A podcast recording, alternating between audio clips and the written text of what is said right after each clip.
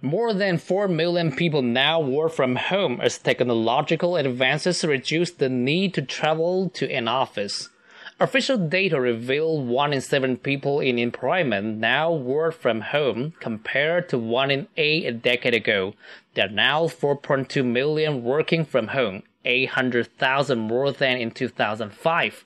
The increase was driven by a rise in women working at home, with the number of female house workers jumping three times faster than for men. It comes as more women try to find flexible working arrangements to fit around childcare and follows a rise in the number of female entrepreneurs. Since 2005, the number of women working from home has risen by 2.7% compared to 0.9% for men. However, while one in six men work from home, only one in nine women do so, meaning they still lag behind the home working trend.